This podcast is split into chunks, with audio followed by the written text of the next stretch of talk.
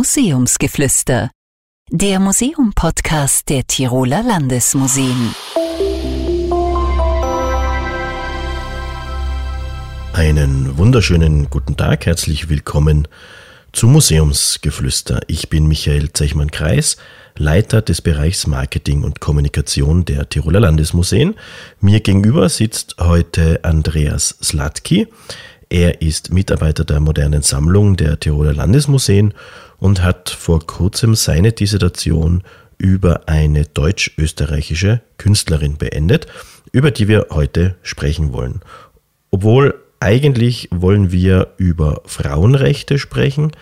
Zwei Männer, die sich über Frauenrechte unterhalten. Darf man das? Das beantworten wir am Ende des Podcasts. Sie können uns gerne Ihre Gedanken dazu schreiben. Eine Mail an podcast.tiroler-landesmuseen.at reicht dafür aus. Elfriede Stegemeier, so heißt also die Künstlerin, über die wir heute sprechen wollen.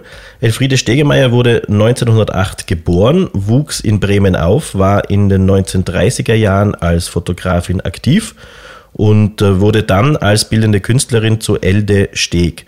Lieber Andreas, warum diese sprachliche Wandlung von Elfriede Stegemeier zu Elde Steg?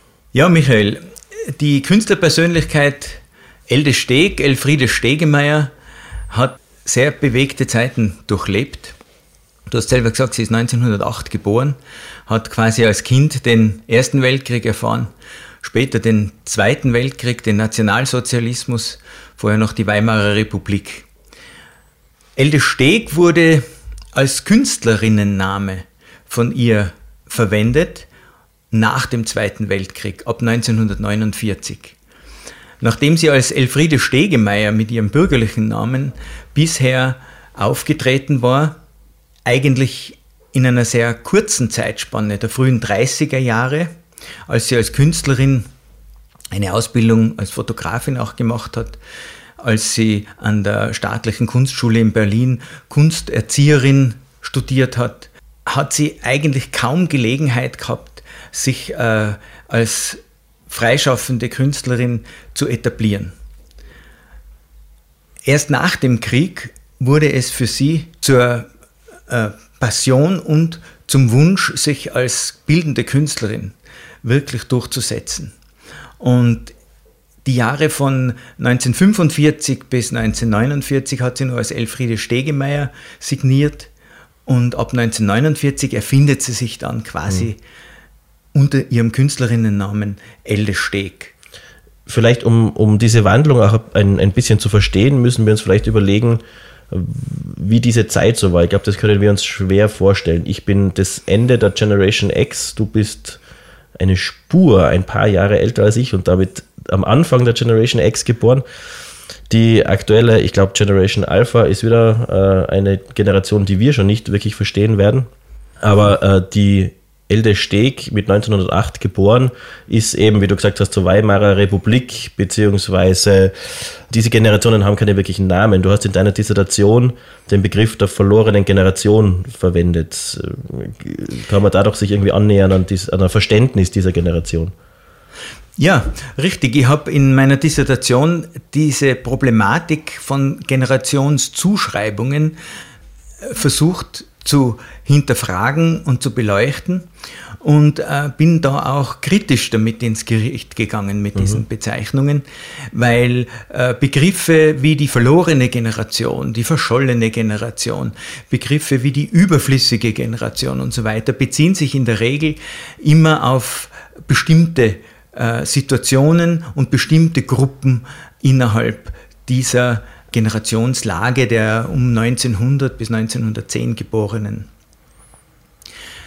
Wie ich schon eingangs erwähnt habe, diese Generationslagerung äh, also sehr bewegte Zeiten mitgemacht. Also beide Katastrophen, große Katastrophen des 20. Jahrhunderts und den unwahrscheinlich großen gesellschaftlichen Umbruch von einer Monarchie hin zu einer Demokratie miterlebt, diesen Wandel, der natürlich sämtliche äh, Wertsysteme betroffen hat. Also vielleicht, vielleicht um das, um das ein bisschen äh, klarer für die Zuhörer zu machen, wir reden hier davon, dass ein Teenager den Ersten Weltkrieg miterlebt, die ganzen Richtig. Hungersnöte, die Krankheiten, dann als junge Erwachsene auch nur den Zweiten Weltkrieg in vollem Ausmaß miterlebt. Richtig. Wie hat die, die Elfriede Stegemeier diesen, diesen Zweiten Weltkrieg erlebt? Die Elde Steg war zu dieser Zeit eben unter ihrem bürgerlichen Namen Elfriede Stegemeier eigentlich Studentin, wie anfangs erwähnt habe, auch an der Staatlichen Kunstschule in Berlin zur Kunsterzieherin, später dann in Köln und sie hat dort Fotografie studiert an der Kunstgewerbeschule. Und in diesen Kreisen, in denen sie sich dort bewegt hat, war Politik und gesellschaftlich utopische äh, Vorstellungen ganz großes Thema. Also äh, quer durch alle linken Lager sozusagen sind die äh, Persönlichkeiten, mit denen sie damals in Kontakt war, sozusagen politisch orientiert gewesen. Und sie hat sich an diesen Personen sozusagen selbst geformt mit ihrer politischen Einstellung. Und das heißt also eine linke Haltung. Das heißt, sie war keine Nationalsozialistin, sie, sondern Antifaschistin wahrscheinlich. Absolut, ja. absolut. Sie ist ja ursprünglich gekommen aus einem großbürgerlichen Milieu rund um die Familie Roselius in äh, Deutschland, deren Kernunternehmen die Kaffeehandelsaktiengesellschaft war, die mhm. heute ja noch jeder im, im, äh, also kennt. Kaffee Haag ist die Marke schlechthin gewesen, die also in, im Rahmen dieser Familie als Kernprodukt sozusagen gehandelt wurde. Ah, das, Aus das erklärt Umgebung. ein Bild, das ich äh, gesehen habe in einem Buch über Elde Steg, mhm. wo äh, sie irgendwie Kaffee Haag Logo oder sowas entwickelt als Grafikerin. Ja, ganz genau. Das ist sie hat natürlich für die Family äh, Business. Für, ja, sie hat natürlich okay. für die Firma ihres Onkels, es war der Onkel Ludwig Roselius, der äh, diese Firma geführt hat, also Werbeauftritte mhm. konzipiert und natürlich auch, sage ich jetzt einmal, vom einfachen Backpapier bis hin zum Logo äh, hat sie da mitgearbeitet, okay. immer wieder. Aber jetzt habe ich abgelenkt. Also du ja. warst gerade äh, dabei, sie ist also Antifaschistin im Zweiten Weltkrieg. So ist und, es. Und also sie, sie hat also mit dieser gesellschaftsutopischen Orientierung, die sie eben im Kreis der Kölner Progressiven in der äh, Zeit in Köln erfahren hat, eine äh, absolut antifaschistische Haltung eingenommen. Äh, sie hat damit eigentlich auch mit der konservativen Haltung ihrer Familie großteils gebrochen. Mhm. Aber war sie aktiv im Widerstand? Sie wurde dann äh, bereits ganz früh mitgenommen zu Treffen der Roten Kämpfer.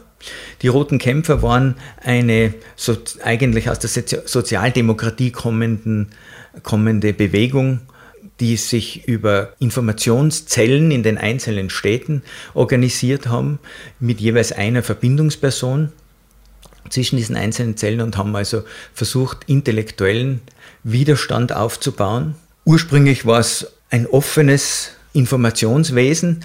Nach 1933 musste das alles in den Untergrund verlegt werden und diese Zelle, wo sie in Köln mitgearbeitet hat als Kurier, als Botin, mhm. ähm, die ist dann 1936, glaube ich, erstmals aufgeflogen. Die Untersuchungen der Gestapo haben dann bis 1942 gedauert mhm. und es sind etliche Personen in Haft geraten, unter anderem eben auch die Elde Steg selber. Okay. Sie hat äh, für diese Gruppe ein sogenanntes Weißbuch, also quasi Organisationsschema dieser Gruppe äh, kopiert und auf Streichholzschachtelformat verkleinert, auf fotografischem Weg. Mhm. Und diese Kopien sind dann in dieser äh, Miniaturausgabe verteilt worden. Und äh, man hat dann bei einem der führenden äh, ihrer Kölner Zelle eine solche Streicherschachtel entdeckt. Nationalsozialisten haben dann nicht mehr locker gelassen und haben mhm. versucht, also diese sozusagen die Person ausfindig zu machen, die diese Arbeit durchgeführt hat. Und da ist man auf Elle Steg gekommen, die ist dann also auch verhaftet worden. Es hat dann aber ein Mitstreiter von ihr die Verantwortung dafür übernommen und hat für sie dann den Kopf hingehalten. Elde Steg ist dann äh, aus diesem Grund auch wieder freigekommen und lebte aber natürlich vorher und nachher bis zum Ende des Zweiten Weltkrieges in ständiger Angst vor Verhaftung und KZ. Das ist natürlich eine Courage von beiden Personen, die du jetzt beschrieben hast, die man sich wahrscheinlich heute kaum noch vorstellen kann. Genau, also das so ist schon es. ein Wahnsinn. Elde Steg beschreibt die Situation in einem ihrer Briefe und das ist eine sehr backende Stelle eigentlich. Ja. Also wir haben jetzt relativ ausführlich über das gesprochen, weil wir einfach wissen wollten, wer ist Elfriede Stegemeier, wer, wer ist diese Person, wie hat sich die entwickelt in den ersten Jahren, weil über was wir ja eigentlich sprechen wollen, ist jetzt die Zeit nach dem Krieg, weil man da anhand ihrer Biografie und ihrer künstlerischen Laufbahn ein bisschen die, die Entwicklung der Frauenrechtsbewegung auch nachzeichnen kann. Du hast es in der aktuellen Ausstellung, du hast eine Ausstellung darüber gemacht, die gerade im Ferdinandium läuft, da kann man auch, wenn man so geistig diese Ausstellung durchgeht, dann äh, geht man sozusagen auch diese Geschichte der Frauenrechtsbewegung, zumindest in Deutschland äh, und Österreich, durch.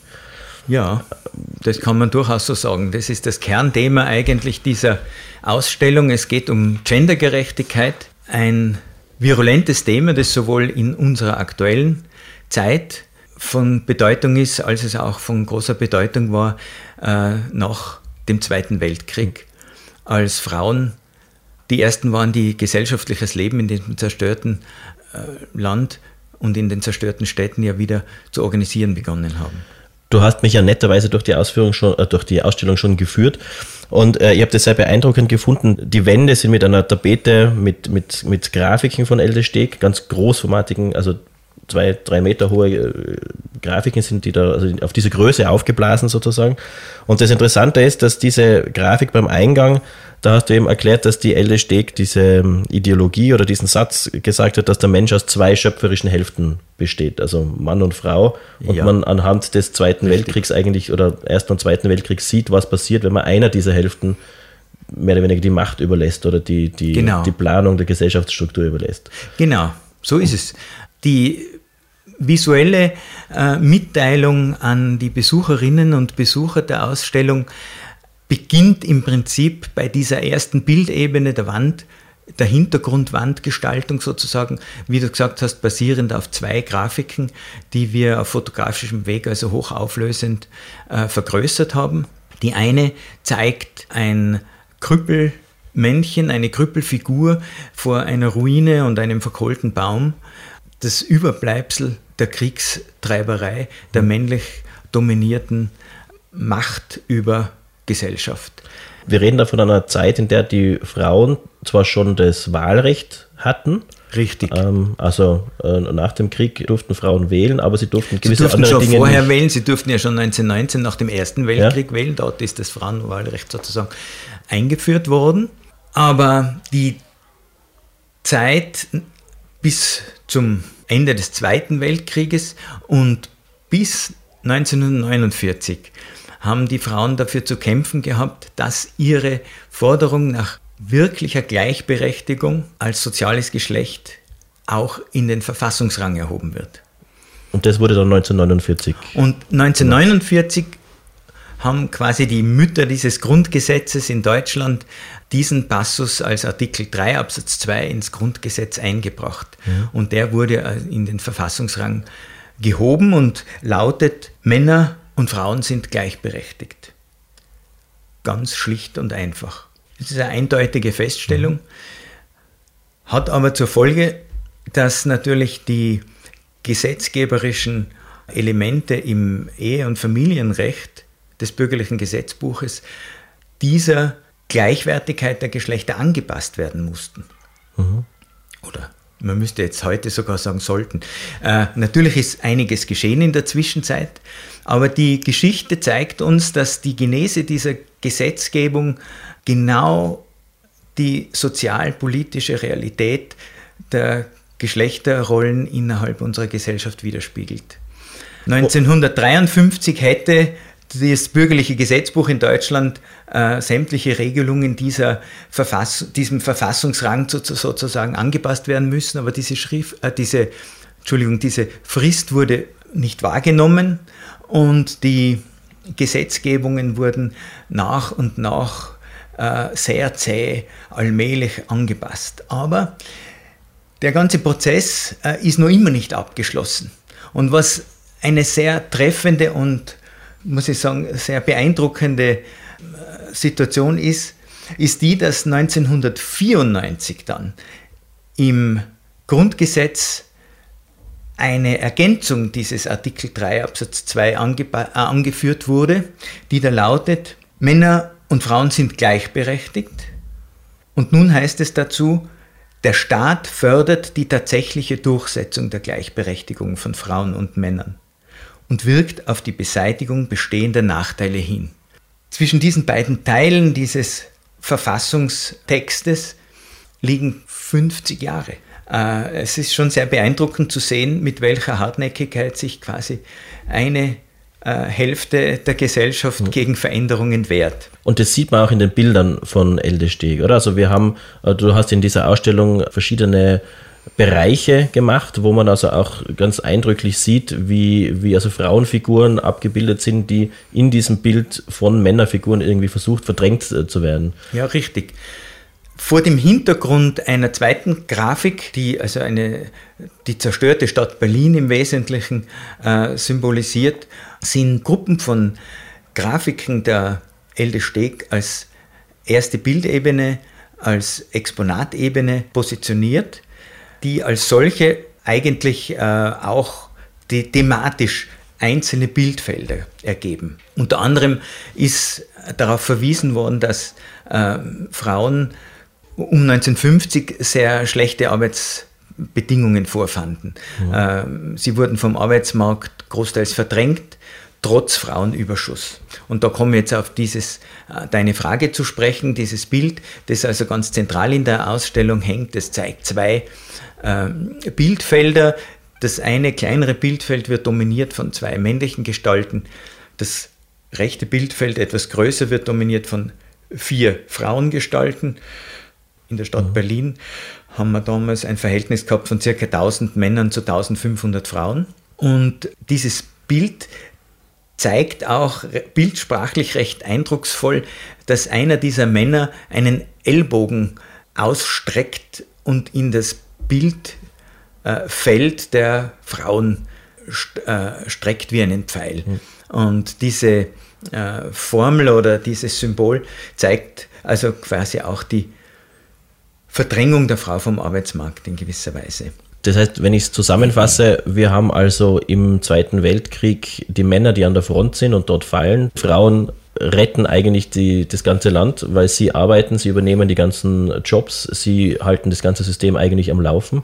Die Männer kommen dann zurück aus dem Krieg, sind in Unterzahl und verdrängen jetzt Frauen wieder vom Arbeitsmarkt und gehen jetzt her und sagen so, jetzt machen wir wieder weiter, äh, ihr macht es nicht mehr und versuchen die Frau sozusagen wieder zurück an den Herd zu drängen, also in, in, dieser, in dieser Art und Weise, oder? Genau. Und, und salopp gesagt hast du vollkommen recht. Genau so war die Situation und genau so empfinden die Frauen das damals und heute.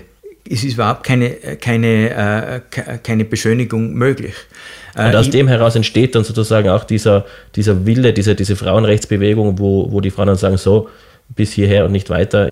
Ja, also nachdem 1949 dieses, dieses Grundrecht äh, auf Gleichberechtigung in den Verfassungsrang erhoben wurde, aufgrund äh, der sehr engagierten Agitation von äh, Politikerinnen in Deutschland, hat es eine reaktionäre Bewegung innerhalb der Gesellschaftspolitik in Deutschland gegeben, die Frauen äh, in den 50er Jahren bis in die 70er Jahre hinein eigentlich in die Normfamilienrolle und ihre Aufgabe als Hausfrau und Mutter zurückgedrängt haben.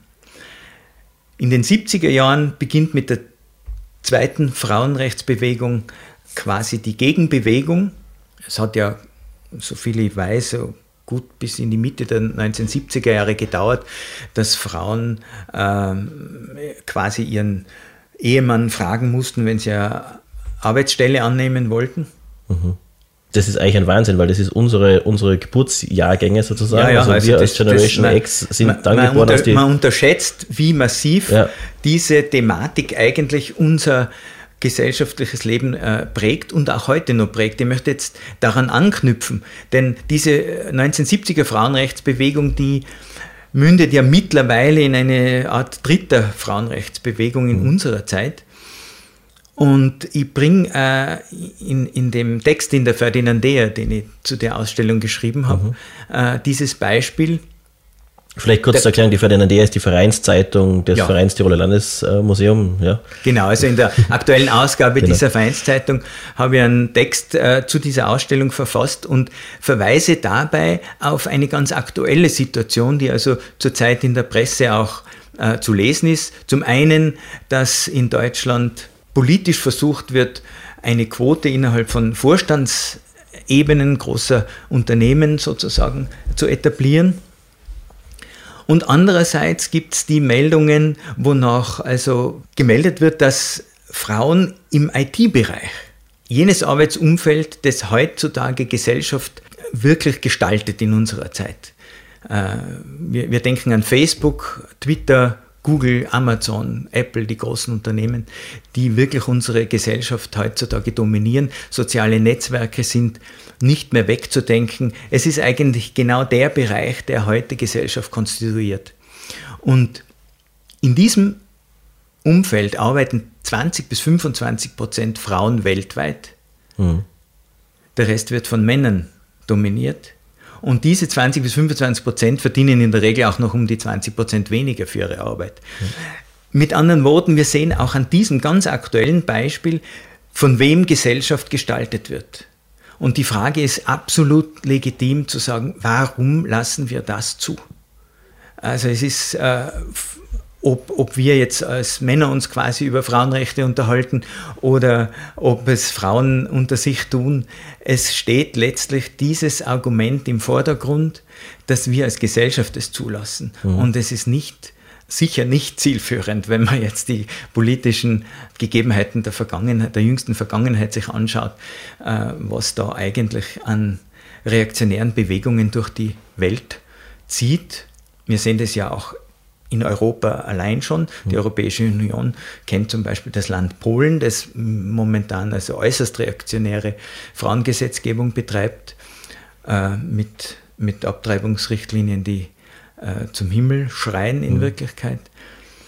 Man, man, möchte so meinen, es sind eigentlich immer Männer, die da dahinter stehen. Ähm, also ich denke an eben Polen, ich denke an Trump, äh, Putin und so weiter, das sind immer die Männer. Aber das, was mich so fasziniert hat, ist, wenn ich jetzt an das Beispiel Trump denke, dass es einen Haufen Frauen gibt, die da auch dahinter stehen, in politischen höheren Ämtern und diesen Schwachsinn mittragen. Das ist das, was mir als Mann genau. auch nicht ganz verständlich ist, dass eine ja. Frau so einen Blödsinn mitträgt und sich irgendwie freiwillig dann äh, da in, gegen diese Frauenrechtsbewegung eigentlich stellt, die seit ja. äh, 70 Jahren äh, aktiv ist. Ja, ich bin absolut bei dir. Es gibt ganz offensichtlich eine ganz starke äh, Gruppe auch von Frauen, die sich mit ihrem traditionellen Rollenbild äh, sozusagen zufrieden geben, darin vielleicht auch ihre Sicherheit finden. Es ist in dem Zusammenhang vielleicht nicht ganz uninteressant, ein Zitat der Elle Steck kurz zu bringen, mhm. das genau da auf diesen Punkt eingeht. Es ist ein Text aus einem Brief, den sie 1976 schreibt. Und darin schreibt sie, meine Einstellung hat sich geändert. Es ist eben trotz neuer Gesetze, Gleichberechtigung und so weiter alles beim Alten geblieben, besonders die Werteinschätzung der Frau. Dass es heute noch so ist, liegt wie immer an beiden. An tief eingewurzelten gesellschaftlichen Vorurteilen und den Frauen selbst, die ihrerseits diesen Vorstellungen unterliegen in diesem Textteil äh, spricht sie genau das an, ja. was natürlich uns Menschen besonders prägt. Es sind diese wirklich tief verwurzelten Bilder und Vorurteile, die wir alle mit uns herumtragen. Wir brauchen ja nur an unsere eigene äh, religiös, an unser religiöses Fundament denken. In dem Eva aus der Rippe des Adam geschnitten ja. wird, ist also schon also von Anbeginn eine Art Rangordnung festgelegt. Da muss man einfach fragen, wie weit können so alte Bildvorstellungen ersetzt werden durch kräftige, neue Bilder, die eben breite Akzeptanz finden. In der englischen Sprache gibt es ja zum Thema Geschlecht in der Gesellschaft zwei Begriffe. Einmal den Begriff Sex und einmal den Begriff Gender, wobei Gender eben das soziale Geschlecht beschreibt. Und um das geht es ja. Es ist ja unbestritten, dass wir Menschen äh, in zwei biologische Geschlechter unterteilt sind, aber dass das soziale Geschlecht eine Gleichwertigkeit erfahren muss in unserer institutionellen, gesellschaftlichen äh, Konstituierung, das ist selbstverständlich mittlerweile. Das müsste uns beiden sozialen Geschlechtern größtes Anliegen sein.